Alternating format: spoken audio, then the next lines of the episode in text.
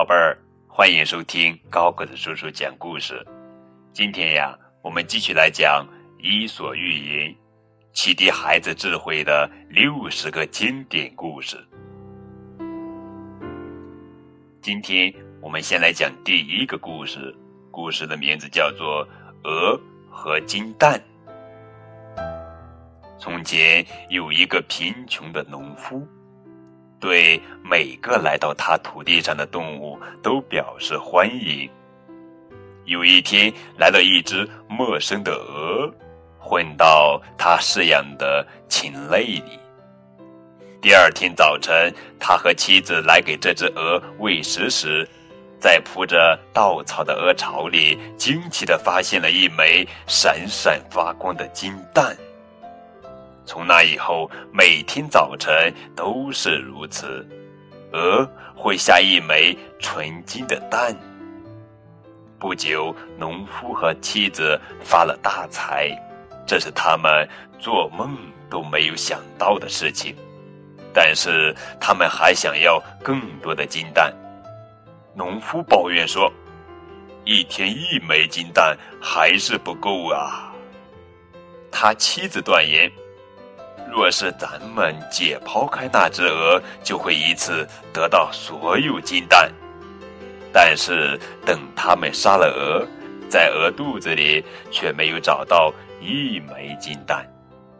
农夫的妻子伤心地说：“咱们这都干了些什么事呀？”咱们曾经穿着丝绸和天鹅绒，吃着银盘里的美食，可现在又成了贫穷的农夫呀。这则寓言故事告诉我们：贪得无厌的人，终会一无所有。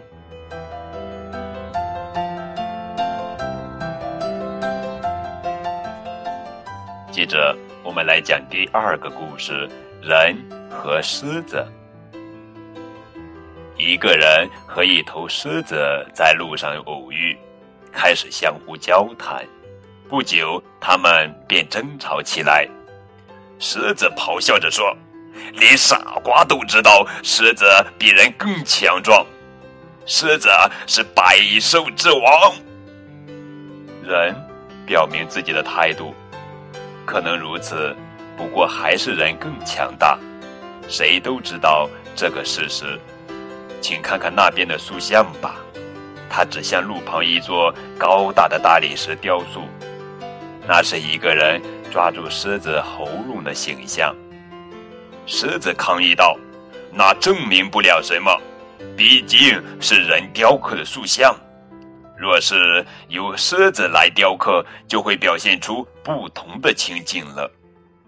通过这则寓言故事告诉我们，从不同的角度看问题，事物都有两重性。接着，我们来讲第三个故事：渔夫和钓到的鱼。有一天，一位勤劳的渔夫出海后赶上运气不佳，只钓到一条鱼，而且还是一条很小的鱼。你太小了，还不够我塞牙缝。他嘟哝着。不过，起码我能把你拿回去给家人下饭。小鱼喘着气说：“行行好，饶我一命吧！你能看出来我只有多可怜的一点肉呀？你若是把我扔回去，我保证长成一条大鱼，那时就值得你捕捉了。”但是渔夫把鱼放进鱼篓里，开始划船回家。他说：“你是小了一点，不过现在若是把你扔回去，我可能再也钓不到你了。”通过这则寓言故事告诉我们，今天到手的小收获，胜过明天有望得到的大收获。好了，宝贝儿，这就是今天的绘本故事。如果你喜欢今天的故事，请为它点赞。更多互动可以添加高个子叔叔的微信账号。感谢你们的收听，明天我们继续来讲好听好玩的绘本故事，等你哦。